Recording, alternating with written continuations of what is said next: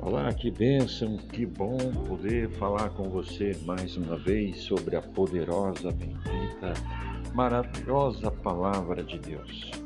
Eu sou Marcos Silveira e este é o podcast Gideões de Cristo, compartilhado com você, para que você possa ouvir onde e quando quiser. Estamos aqui extraindo uma mensagem maravilhosa. Deus, nosso gracioso Salvador. Quero trazer para você o Salmo 104, versículo 5, onde nos diz: Lançaste os fundamentos da terra para que ela não vacile em tempo nenhum. O Salmos 104 não fala diretamente do tema da salvação espiritual providenciada por Deus. Ele só deixa isso implícito ao expor a ideia básica de que seres humanos dependem de Deus para tudo. Também está implícito que Deus não é só responsável pelo nosso bem-estar na terra, mas Ele também se preocupa com a vida que teremos com Ele no próximo mundo ou no mundo por vir. Esse Deus que idealizou a terra como habitat do homem opõe-se ao mal e guia o seu mundo de humanos a prestarem louvor a Ele com corações retos, com corações sinceros.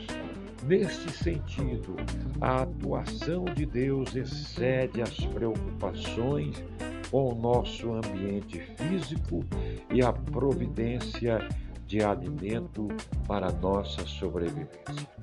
Mas é claro que Deus se preocupa com o nosso ambiente físico e com a providência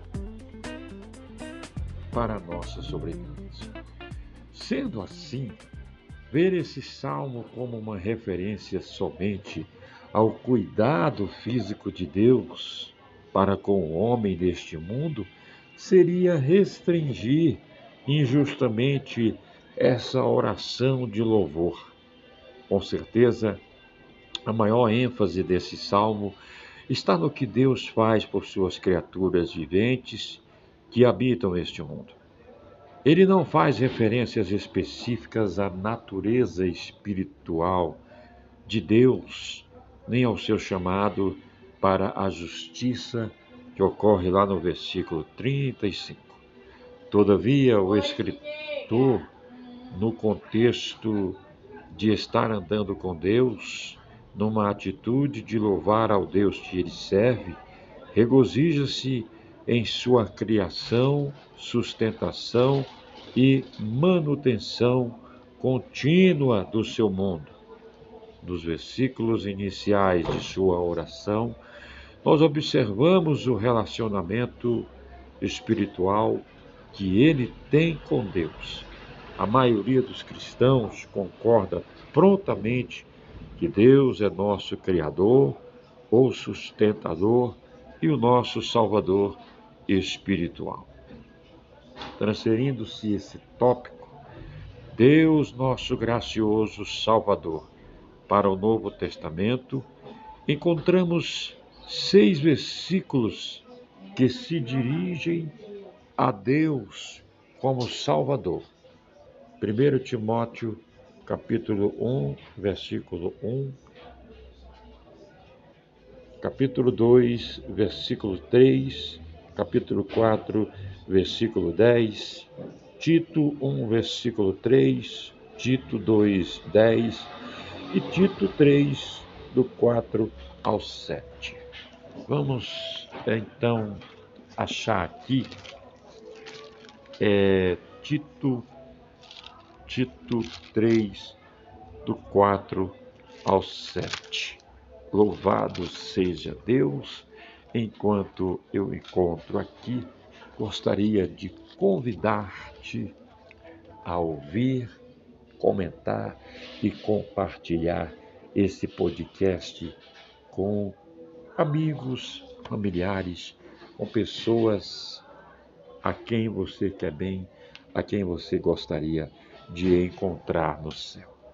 Também gostaria de pedir-lhe que, se for da sua livre e espontânea vontade, cooperar com o nosso projeto evangelístico através da internet, aqui no nosso podcast,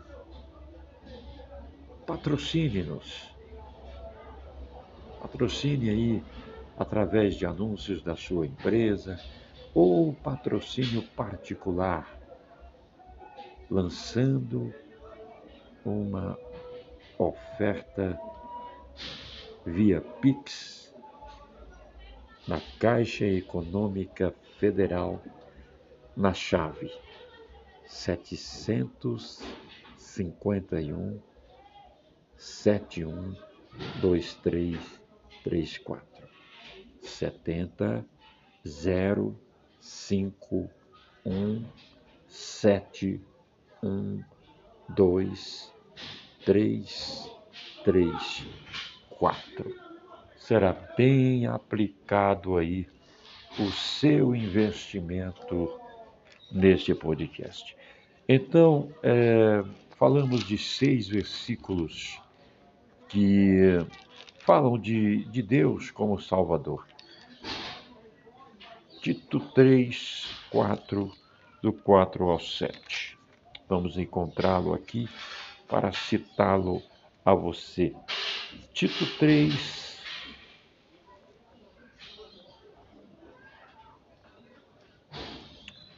Louvado seja Deus. Versículos 4 ao 7. Já já mencionamos para você esta maravilhosa escritura, parte ou porção da escritura sagrada.